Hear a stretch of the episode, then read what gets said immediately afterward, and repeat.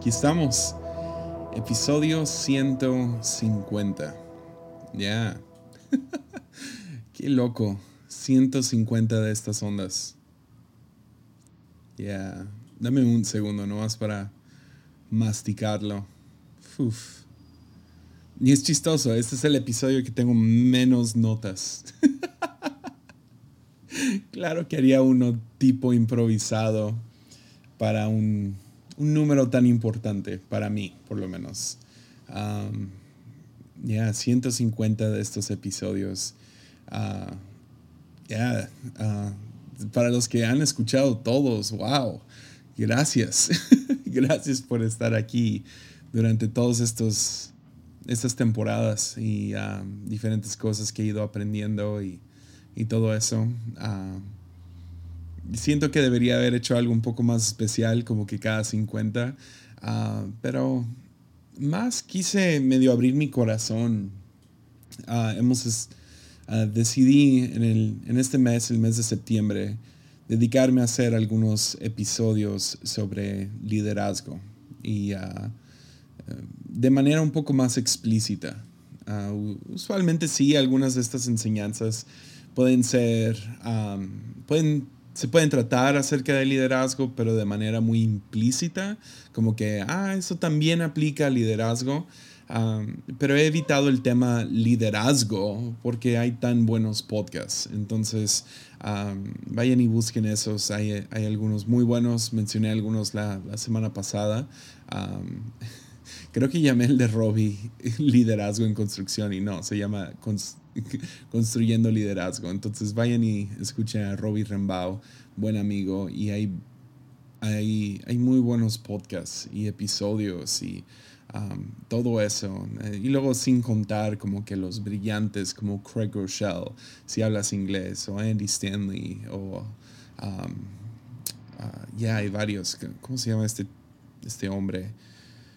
Ah, se me fue. Hay otro muy bueno que lo recomiendo para el próximo episodio, ¿ok? Ah, ah, pero he estado medio contemplando y, pensando en líderes últimamente y, líderes en, en Latinoamérica y líderes jóvenes y, y todo eso. Y si hay dos, tres que escuchan esto, pues espero poder ayudarles con mis anécdotas y mi experiencia y cositas que me han ayudado a mí.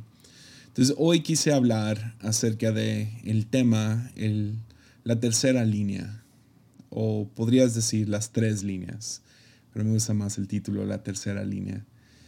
Y esta es una enseñanza, lección que fue como que una temporada en mi vida. Ah, fue fue en el 2010, 2011, 2012 que Dios empezó a hacer cosas muy, muy especiales en mi corazón. Ahora los veo y digo, wow, ah, fue, fue, fue, a través de varias decisiones malas que tomé, actitudes malas y Dios confrontándome, cosas buenas, decisiones buenas. y parecía que todo el mundo estaba sacando algún tipo de enseñanza acerca de tres líneas o tres, ah, tres espacios o ah, había varios que sacaron uh, este tipo de... Eh, y creo que fue basado en un libro que nunca leí. Oh, man, no me acuerdo del nombre, pero todo el mundo estaba hablando acerca de él. Tenía algo que ver con tribus, no era el de Seth Godin, era otro. nunca lo leí, debería de leerlo algún día. Ah, pero se trataba de cinco niveles, entonces había tres niveles y cinco niveles y siete niveles y había un, montón de cosas así, por lo menos lo que sonaba. Y creo que mucho era basado porque muchos estaban hablando de este libro en específico. Y ah, yo hice mi propio, me acuerdo, me senté después de, algunas enseñanzas y, y ah, me gustó la enseñanza porque rimaba. que era como preparaba predicaciones en aquel entonces y me gustaba mucho por el simple hecho de que, oh, riman, o ni riman, empiezan con la misma letra y ese es donde estaba como predicador. Y, ah, y, y me acuerdo, lo preparé y sonaba bonito y todo chido y es una buena predicación. Y me acuerdo cuando lo estaba predicando, el Espíritu Santo trayendo mucha convicción a mi propia vida. Y um, entonces esto va a ser como que parte uno de dos partes. Um, este va a ser mucho más vulnerable. Voy a contar algunas historias um, acerca de mi tiempo como pastor de jóvenes. Pero y luego a próxima semana vamos a, vamos a entrar un poco más profundo a, a qué me refiero con el tercer punto. Entonces, ese está, ese es mucho más armadillo, este es más Jesiah nomás siendo, no sé, honesto. Entonces, man, ah, es que estoy debatiendo.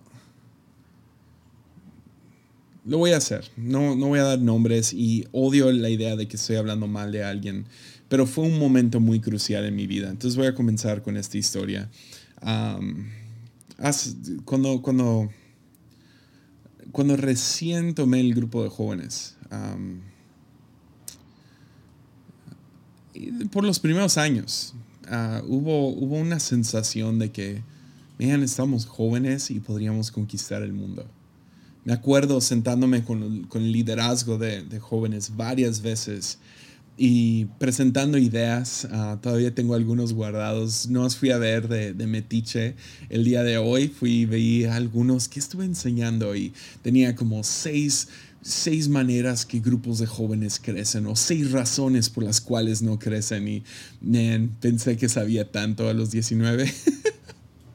Pero tomé el grupo de jóvenes a los 19, lo hice junto con Mimi, quien era mi novia en ese tiempo, Germán, que sigue siendo de mis mejores amigos, a un grupo de, de, no sé, jóvenes, no sé, listos para dominar el mundo, intentar cosas nuevas y había como que cierta expectativa en el aire, por lo menos con nosotros, de que, podríamos conquistar esta ciudad.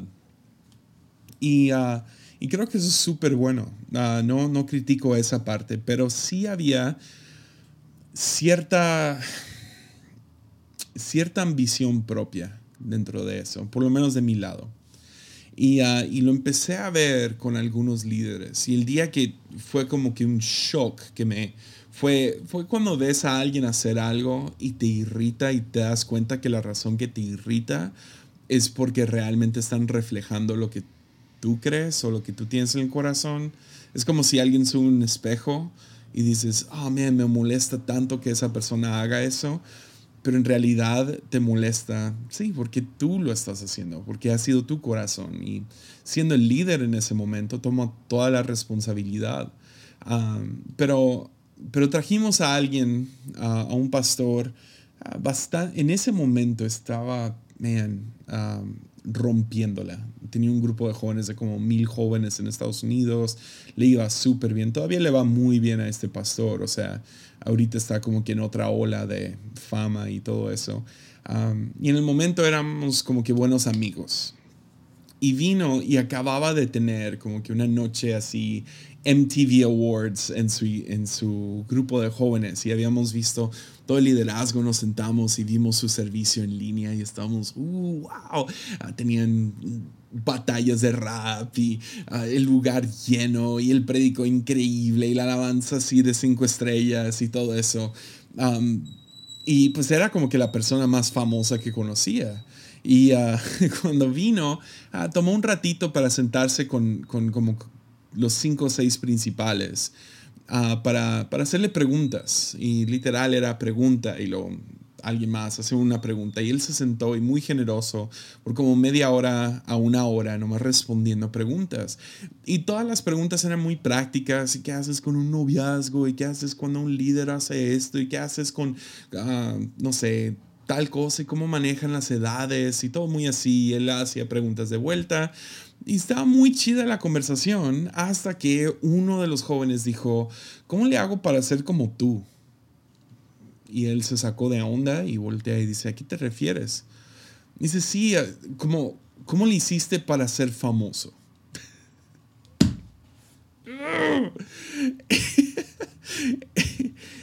y, o sea, el momento, me acuerdo enojándome mucho, vi al pastor como que sacado de onda pero ahora miro atrás y digo, vean, hizo la pregunta que todos nos estábamos haciendo, no es que no teníamos la, las agallas de hacerlo. O sea, o sea era imprudente, ¿no? Y uh, cuando hice la pregunta me acuerdo pensando, qué, qué mal corazón. O sea, no hacemos esto para ser famosos. Pero ahora contemplando, veo que todas las preguntas eran cómo le hacemos para tener un grupo de jóvenes como el tuyo. Y yo siendo el líder enfrente, pues que hizo la pregunta que estaba dentro de mi corazón, uh, que no tuve la imprudencia de preguntar. Y es, ese momento me acosa, porque, no, no quiero ese corazón. No lo quiero. No quiero hacer lo que hago para ser famoso, para llegarle a las masas, para tener poder, influencia, etc. Mateo 26 nos, nos relata como que los últimos momentos de Jesús. El versículo 36 dice que luego fue Jesús con sus discípulos a un lugar llamado Getsemaní.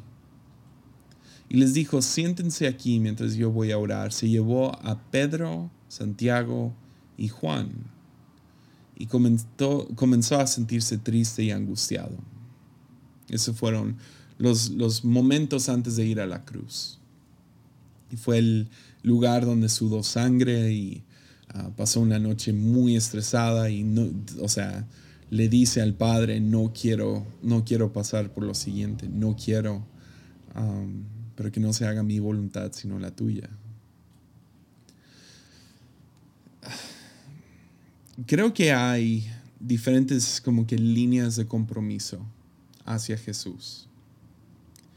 Y ah, cuando recién conocemos a Jesús, te digo, este es, ah, lo, estoy hablando medio sin notas, tengo notas como que de ese tiempo no estoy de acuerdo con cosas que dije, pero me gustó la idea detrás y les digo otra vez, me ministró tanto en el momento, lo necesitaba yo personalmente cuando lo prediqué, el Espíritu Santo confrontándome. Y hoy en día pienso en esto todo el tiempo. E, y, les digo, tres líneas de compromiso. El primero es, es ah, sigo a Jesús, ¿no? Es, es ah, para todo creyente, es, es, sí, le doy mi vida o ah, tomo un paso. En el liderazgo es ah, a lo mejor, ah, tomo cierta responsabilidad, ¿no? Es, es ok, sí, pero el la primera línea y creo que es inevitable, todos vamos a pasar por esta primera línea, es creo que lo que estábamos experimentando en nuestro primer año como pastores de jóvenes. y es, es la línea, es el compromiso, la responsabilidad, el liderazgo conveniente. Es, ok, va, lo voy a hacer porque me conviene.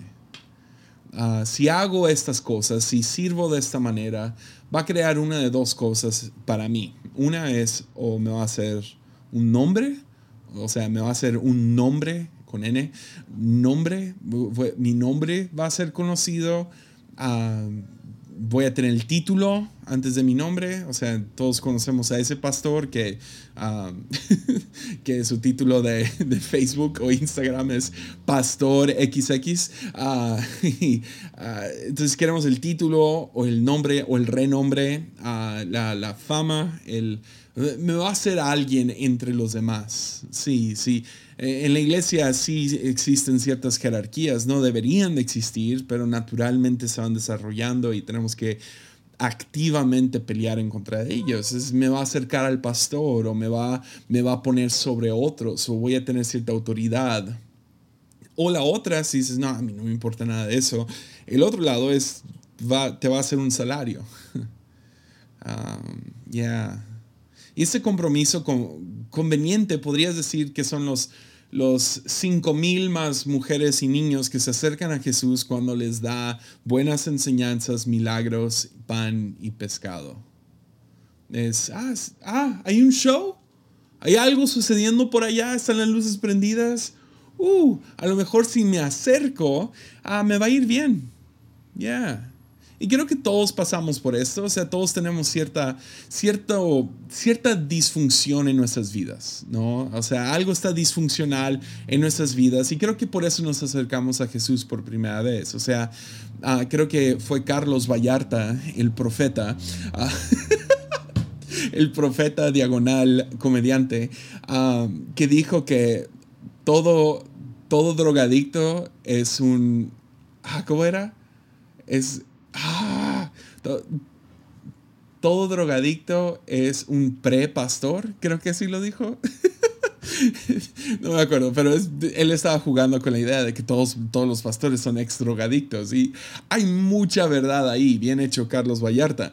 Ah, pero ah, nos acercamos a Jesús porque nos falta algo, o sea, te, falta el milagro, dices, necesito estabilidad en mi vida, necesito algo, salud emocional, ah, necesito comida, es, necesito, necesito el milagro, necesito la enseñanza. Entonces te acercas a Jesús, es el primer nivel, el primer nivel de compromiso, es conveniente, me acerco porque es conveniente. Ahora, el liderazgo es uh, si, si, si tomo ese puesto, gente me va, me va, a conocer, voy a tener el título del líder o del, no sé, no sé cuál es el título, pero el, el título, ¿no? Me va a dar cierto título, renombre, gente me va a conocer, o por otro lado, el salario, el salario me va a pagar.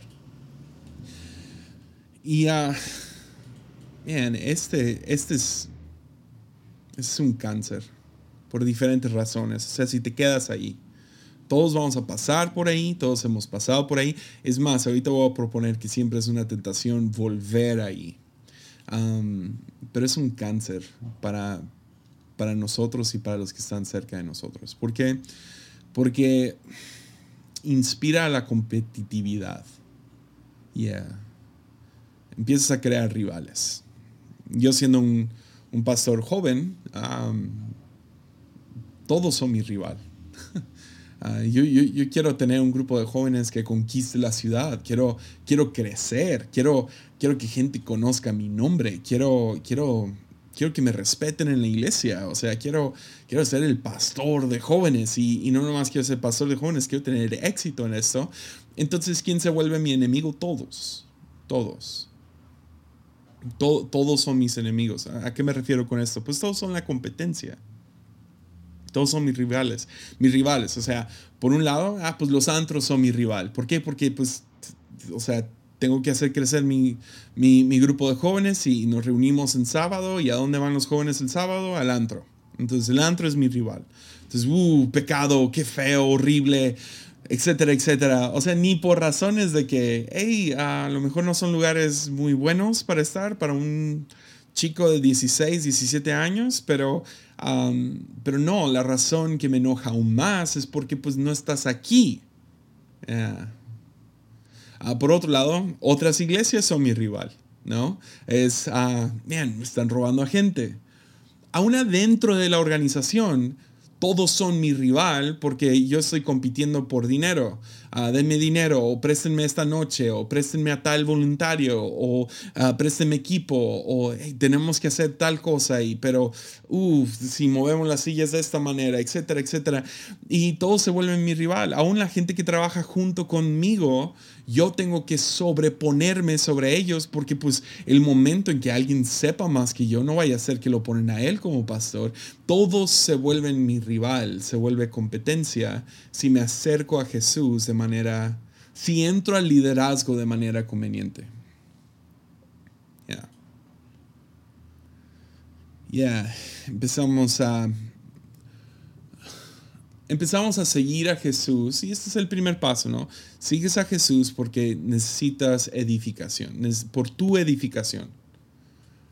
Y de la misma manera, muchos centrados al liderazgo. Y recuerden, estamos hablando del liderazgo eclesiástico, algo que no hemos hablado en, todo armadillo más que el episodio pasado y este.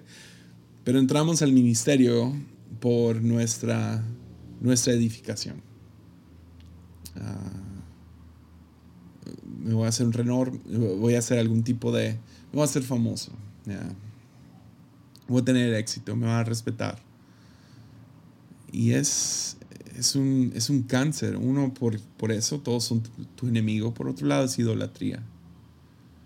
Estás usando a Jesús, estás usando a la iglesia como un medio para otro fin. Y el fin es cualquier otra cosa.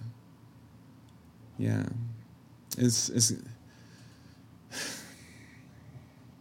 y hay de nosotros, pastores, profetas, predicadores, podcasters, si nos agarramos enseñando la palabra o ministrando, pastoreando, a fin de que tengamos un renombre, un salario. Ahora, creo, creo genuinamente, esa es, una, esa es una tentación grande para todos nosotros. Especialmente cada vez que sí crece tu salario o crece tu renombre. Cuando tienes una conferencia y, uh, wow, vino mucho más gente de la que esperaba. Ves, siento que Dios lidió muchas cosas en mi corazón del 2008 al 2010. Después de eso sentí como que Dios arrancó muchas cosas, pero en el 2011 ah, el grupo de jóvenes empezó a crecer. Para el 2012, en un año, el grupo de jóvenes puede ser un grupo de jóvenes normal, pequeño, ah, unas docenas de jóvenes, hacer el grupo de jóvenes, por lo menos por un periodo pequeño, el grupo de jóvenes más grande de toda, a lo mejor de todo México. Ah, cerca, de, cerca de 800 jóvenes semanales. Bautizando, cada vez que bautizamos a docenas y docenas de jóvenes. O sea, una locura. ¿Y qué crees que empieza a pasar? ya me invitaron a tal conferencia. Ya me, invitaron a tal lugar, a tal lugar, a tal lugar. Uh, gente está viniendo de otras partes de, de, México para venir a nuestras conferencias y escucharme a mí predicar. Y otra vez se vuelve tentación, es cambia el enfoque. Estoy, estoy haciendo esto como un medio para otro fin. Entonces lo hago porque me conviene. Y otra vez Dios tuvo que lidiar otra, otra ola de, golpe tras golpe tras golpe. Es más, ahorita, en el último año, desde un poco después de que comenzó el, la pandemia con este podcast. ¿Ves? Ya me sabía esta. Ya me sabía este seguir, seguir, hacer, liderar a base de, man, y si crece mi nombre y si gente me respeta, si hace un salario, ya me la sabía, pero comencé este podcast en 2018. Y ah, es chistoso porque comencé el primer episodio diciéndome, me tomó un año antes de hacer esto. Y tomó un año, sí, porque quería encontrar el nombre correcto, cómo lo voy a hacer, hablarlo dos, tres veces con diferentes personas. Ah, mucho trabajo interior, pero mucho fue, no quiero hacer un podcast con el fin de, que, de hacer crecer mi nombre mi ministerio, Josiah Hansen, ministerios de Josiah Hansen. Y tuve que hacer mucho trabajo en mi interior. Y tuve que encontrar el por qué, por qué estoy haciendo esto. Y encontré el por qué. Y creas o no, no fue tanto para enseñarle a las multitudes cosas. Fue el simple hecho, me cayó el 20 un día y dije, y o sea, creo que lo leí en algún lado. Ah, sí, porque no es mío, pero me cayó el 20 de que el maestro aprende más que el alumno. Y si había cosas que iba a querer aprender, iba a tener que enseñarlos. Y quería un espacio para enseñar semanalmente algo. Ahora, desde que comenzó este podcast, y es ridículo porque, o sea, comparas este podcast con podcasts reales como Roberto Martínez. y dices, ah, miren, los números de Jesse son basura.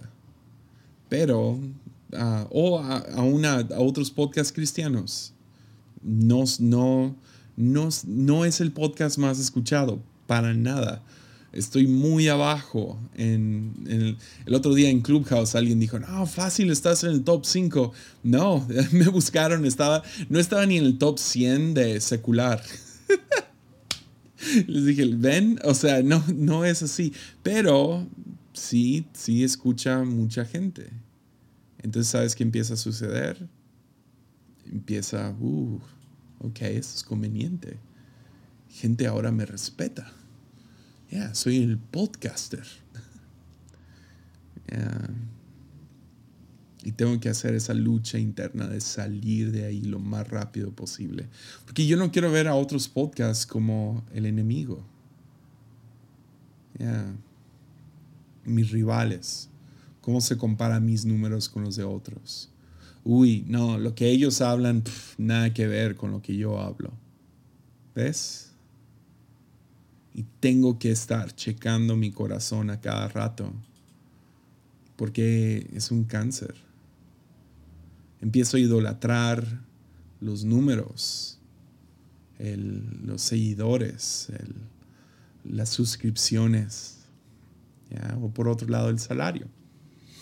¿Ya? Empiezo, uy, a ver cómo le hago para atraer más gente a Patreon o cómo le hago para recibir más views en YouTube que paga una miseria. y luego se vuelve, se trata de dinero o de mi propia fama, nombre y salario. Es una tentación real. Y tenemos que salir de eso lo más rápido posible. Ahora, sin juicio. estoy tratando de ser lo más honesto. Caigo en esto a cada rato. Donde, uy, es conveniente hacer este podcast es conveniente ser líder, es conveniente ser pastor, uh, es conveniente viajar a tal estado para predicar y me hago el cansado, pero pues me fue bien. Que me lleva al siguiente. Y aquí es donde, si somos honestos, si somos vulnerables, el siguiente es donde vivo por default. Y no me gusta, pero si estamos siendo honestos, aquí es como que donde estoy. Aquí es donde ah, me siento en casa. Les digo, el momento como que ya Dios ha hecho varias cosas en mi vida y ojalá, ojalá y puedo medio sacudirte un poquito con este episodio. pero ese primero es como que cuando como que toco agua caliente y o agua fría, no sé, como que de la nada mi corazón empieza a ir hacia el primer, la primera compromiso conveniente y me salgo de ahí rápido y ah, trato de, pero y luego regreso aquí, el segundo paso que es el compromiso condicional. Condicional. Ya, este es, este es, mientras sea cómodo, mientras me esté divirtiendo, mientras ya, es, esa es una de esas como... Hay un pastor aquí en la iglesia, ah, se llama Josh, con quien grabé el episodio de Enneagrama. Y a nuestros papás tienen como que la misma edad. Y es chistoso, no sé si esto es cierto generacionalmente, pero um, yo y Josh tenemos una vista o sea, acerca del mundo que es, um, que es básicamente, pues, o sea, nunca cuesta caro, cuesta lo que vale. Más o menos, más o menos así va. Ahora mi papá y su papá, cuando nos juntamos los cuatro, nuestros papás están como, no, eso es demasiado caro, no podemos hacer eso, no podemos pagar ese Airbnb, está muy caro. Ahora, la manera que regresamos es, pero vale la pena sí, estás pagando un poquito más, pero mira, es mucho mejor. Ah, entonces, yo no tengo ningún problema con pagar el costo si cuesta un poco más, si me dan mejor servicio, si es de mejor calidad, si es, si, si, es algún tipo de recíproco, ¿no? O sea, estoy bien con pagar la sala VIP del cine siempre y cuando valga la pena. Yeah. Y aquí, cuando hablamos de liderazgo, hay cierto sacrificio con el que estamos dispuestos a lidiar, ¿no? Es como que, ah, ok, te sigo, te sirvo, estoy en el liderazgo siempre y cuando yo reciba lo mío. Es una negociación, es, es, es una relación recíproca. Es, va, yo le meto las horas, yo hago todo siempre y cuando estoy haciendo una diferencia.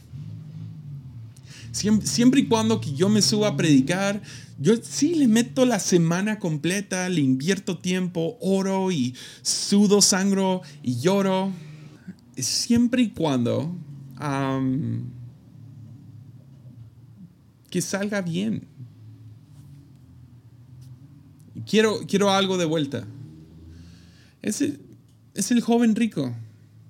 Que, ah, va, yo sigo todos los mandamientos, me porto bien, me sé las leyes, es más, hasta dejo algunas cosas atrás por seguirte. Jesús, ¿me falta algo? Sí, da todo lo demás. y aquí es donde genuinamente siento que vivo. Es ok. Hasta lo he dicho aquí, me da pena ahorita. Es, ah, yo, yo sigo grabando videos Ah, sigo haciendo este podcast siempre y cuando ustedes sigan viendo. siempre y cuando haya gente apoyando en Patreon. Siempre y cuando podamos mantener esto andando. Ahora, en la iglesia es similar, es cool. O sea, yo, yo le invierto las horas siempre y cuando yo tenga algo, cuando yo diga algo, se tome en serio. Sí, le invierto las horas y es condicional. Ahora, condicional a conveniente está mil veces arriba, mucho más arriba. Por lo menos estás dispuesto a sacrificar algo de ti. Quieres hacer una diferencia, quieres ver fruto. Ok, va, yo sirvo, pero no, o sea, va, Dios, dejo todo, planto una iglesia, pero no ahí. O sea, quiero plantar una iglesia en una ciudad chida. Es, va, yo le doy, yo entro, trabajo tiempo completo, es más, voy a dejar mi paga por entrar a la iglesia, servir tiempo completo. Pero, man, ahí, en ese espacio, en ese lugar, no, me estoy ganando mucho menos por estar aquí. Denme algo bien. Ya, es condicional es, va, yo te doy, pero tú dame de vuelta. Pago el boleto del cine, pero pues dame una experiencia VIP.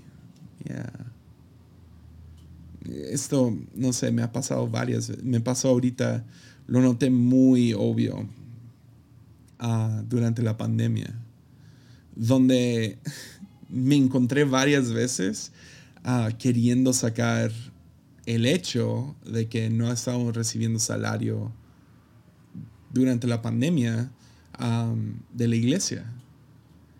Y luego todavía teniendo que llegar a tiempo. Y yo, estoy aquí, he sido voluntario por un año y medio. O sea, no he recibido salario. ¿Cómo me van a demandar estar aquí temprano? Es condicional. Es doy, pero dame. Es tengo mis, tengo mis derechos. Si yo voy a hacer esto, yo tengo cosas que quiero de vuelta. Es Dios va, yo le entro, pero pues que crezca. Que hay que cambiar la ciudad. Unge mi mensaje, no sé. Es donde siento que estoy. Y la última, la tercera línea. Y les digo, no voy a decir mucho acerca de esto, creo que va a resonar con todos. Pero la tercera es, um, es un compromiso crucificado.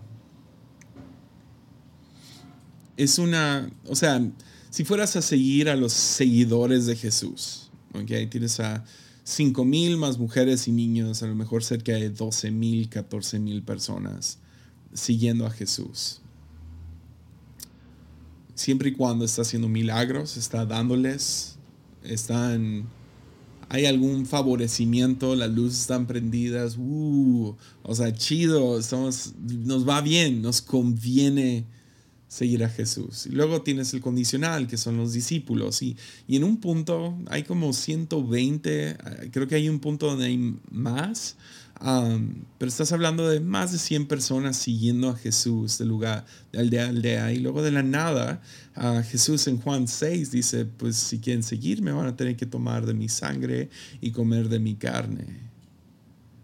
Ah, ellos ni entienden qué significa eso, pero terminan yéndose, la gran mayoría. Se, se, van cogiendo en cuanto a cuánto tengo que dar hacia eso, cuánto es mi compromiso, se va encogiendo hasta llegar a 12 y lo de ahí 3 y de ahí uno. Pero los tres están en Getsemaní. Y Getsemaní es un lugar de, de mucha presión. Es un lugar de... es el círculo interior con Jesús. Y uh, entre más cerca Getsemaní, entre más duele seguir a Jesús o ser un líder, menos gente aguanta. Cuando pasas por esas temporadas cuando no hay dinero, cuando no te escucha la gente, cuando pasas por una pandemia y tu iglesia de ser, de tener 100% los meses antes de, ahora es un 50%. Ah, gente no confía en ti, gente pasas por dificultades. Tienes que pagar cierto precio. Y el precio ya se pagó. O sea, seamos sinceros, Jesús está construyendo su iglesia. Pero al mismo tiempo sí hay cierto compromiso que Dios termina honrando. Y ese es el crucificado. Porque Jesús, aunque sí es nuestro Señor y Salvador, también es nuestro prototipo. Y aún con el hecho de la cruz, nos llama en Gálatas 2.20. Pablo nos dice, he sido crucificado junto con Cristo. Ya no vivo yo, mas Cristo vive en mí. Y lo que ahora vivo en la carne, en el cuerpo. Lo vivo por la fe en el Hijo de Dios, quien me amó y dio su vida por mí.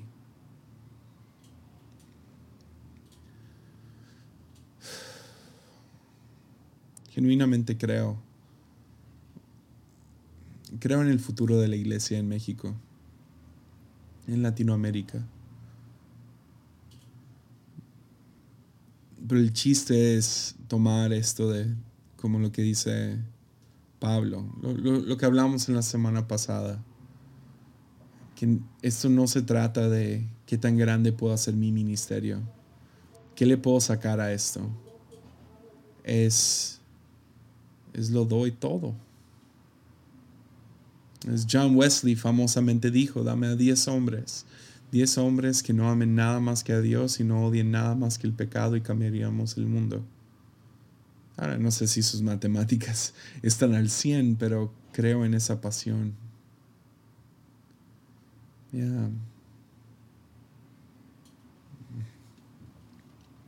Gente que... Jóvenes, escúchenme. Buscamos, buscamos lo sexy, lo grande y genuinamente creo que lo mejor que Dios tiene para nosotros no se encuentra en lo que es sexy, grande, chido. Me refiero a, seguimos a Jesús y nos, nos invita a algo grande, pero es amplio, más amplio que nosotros mismos. Y si queremos ser parte de eso, hay, hay un lado de nosotros que tiene que morir mientras pasa la moto. Man. Cómo arruinar mi momento. el momento intenso. Entonces en el próximo episodio vamos a hablar un poquito más acerca de qué significa vivir un liderazgo crucificado. Eh, por lo menos algunas cosas que yo estoy tratando de implementar. Y les digo, siento que estos tres son fluidos. Ah, no creo que son estáticos, no creo que cruzas uno y luego cruzas el otro y nunca regresas. Son diferentes compromisos que sí son más profundos cada vez. Y les digo, en mis días buenos, siento que estoy ahí en el crucificado. Pero definitivamente he tenido mis días donde estoy en el inconveniente. Bien, otra es el mismo vato. Come on. Pero definitivamente tengo mis días cuando regreso a conveniente. Ya, por default les digo, si soy honesto, vivo en el condicional, pero no quiero estar ahí. No quiero. Quiero vivir crucificado. Signifique que lo que signifique. Anhelo eso. No me animo todos los días. Pero es lo que quiero. Es lo que anhelo. Es lo que quiero y es lo que no quiero. Entonces sí, quiero ir a Getsemaní. Quiero estar dispuesto por lo menos. Quiero correr a ese lugar. Quiero dejar que Dios me cambie, que me use, que me queme. Ok, vamos a terminarlo ahí. Episodio 150, sin notas. Chido. Pues ah, que Dios les bendiga. Mucho, mucho ánimo. Y uh, nos vemos la próxima semana con parte 2. Ah, no va a ser parte 2, va a funcionar por sí mismo, pero es, es donde vamos a expandir un poquito más este tercer punto. Ánimo.